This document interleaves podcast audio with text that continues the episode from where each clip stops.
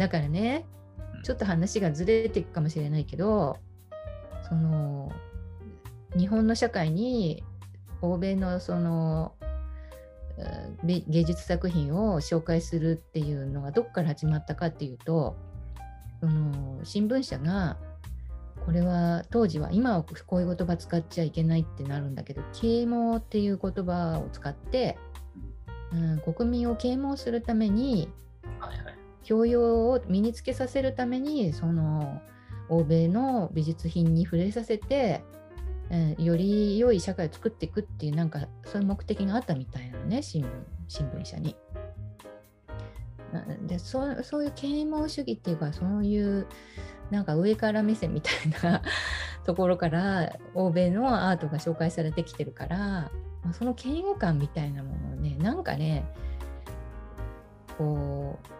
一緒にこう入ってきちゃってるような気がするのねアートに対して。うん、でやっぱりねその教養っていう言葉は悪いと思うよ僕は。ねそう権威主義的なのすごく美術が紹介される時にまあほらね某あの国国民のための放送局みたいなねあそこでほら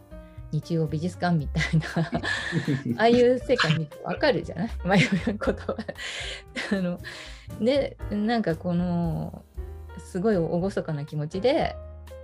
かしこまってその欧米のその美術品が素晴らしいっていうのをそういう情報を見る番組なわけじゃないあれってね。うん、素晴らしいものの素晴らしさを知ることが素晴らしいことだって教えすぎなんだよ。うんうんうん。あの、うん。そう。で、教養って別にそういう意味じゃないんだよね、本来はね。うん、いろんな意味で用いられるから別に教養をどう使うのが正解っていうのはないんだけども、本来、教養のね、言語っていうか、元の言葉っていうのは、リベラルアーツだからさ。うん、リベラルアーツそう、リベラルアーツって、まあ一言で言えば自分たちが自由になるための力だからね。うん、だからそれはその素晴らしい知識を身につけたからって素晴らしい作品のことを知ったからって僕らのなんか考え方が自由になるのかっていうとむしろ凝り固まっていくんじゃないかなと思うんだよね いやすごい弊害があるのよだからあの番組にね、うん、うん、アートのこの変な側面を強調していくような映画を感じる感じって私まあ何年もずっと見てないけども、まあ、テレビもないし興味もないんだけどもあれを通してみんなアートを知ってるからそもそも。うん、うん、いやもうアート以外もそうだよ。なんかまあ社会人のための教養みたいな本がさ、結構出てるんだけどさ、あ れだってさ、別に余計余計なお世話だよって話なんだよ、あれ。結局。いや、教養は自分が自由になるためにやる。いや、自由になるためにっていうか、ね、その自由を表現していくもんだから、うん、そもそもそういう本にを読んでる時点でもうそれに侵されてんだよね。自由を失ってってる場合が多い、ほとんどの場合は。うん、それがいいもんだっていうふうに信じてる場合はね、特に。うん、自分の目で判断できるっていうことが一番大事だから。うん、それも結局アートの話に戻ってくるんだけど、うん、それがいいか悪いか俺が決めるんだっていう態度が一番大事なんだよ。うん、だからね、あんまりそのまあ、作品を紹介してもういろんな人に情報共有するっていう姿勢はいいなと思うんだけどなんか私がこの紹介したところで別に何の権威もないし私。でもなんか変な権威を作っていくとしたらそれは困ることだし逆に、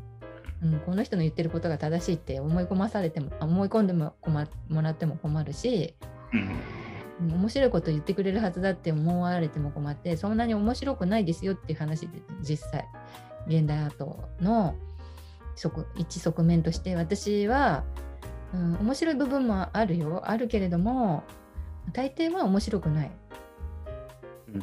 うん、うん、それはもう自分が面白がろうと思ったら面白いものが見えてくるんだけど、うん。まあ、そうなんだこのつまらないものはっていうそんな感じなんだからそれをあたかも面白いかのように説明したりはできない正直に正直だから私そこまでそんなに面白いよってね言えないのよ残念ながら。うんうんうんうん。そういやだったら紹介しなくていいでしょっていう話だったわけで。まあ、紹介するっていうかそう、そういうことを言った方がいいと思って、正直に。ああ、うん。うん。まあ面白く面白くなくてあの視聴者数も上がらないのでもうしょうがないんですってこと。それはそれでね。もうねだからね話もあんまりじゃないかな、わかんないけど。え？やたら難しい話した気気がするから。そうそうもういやいやいいんじゃない？すっごいもう小難しくて全然みんなが振り向かないようなことも喋った方がいいと思うすごくま。あ、たまにはね、うんそれはそう思うけどね。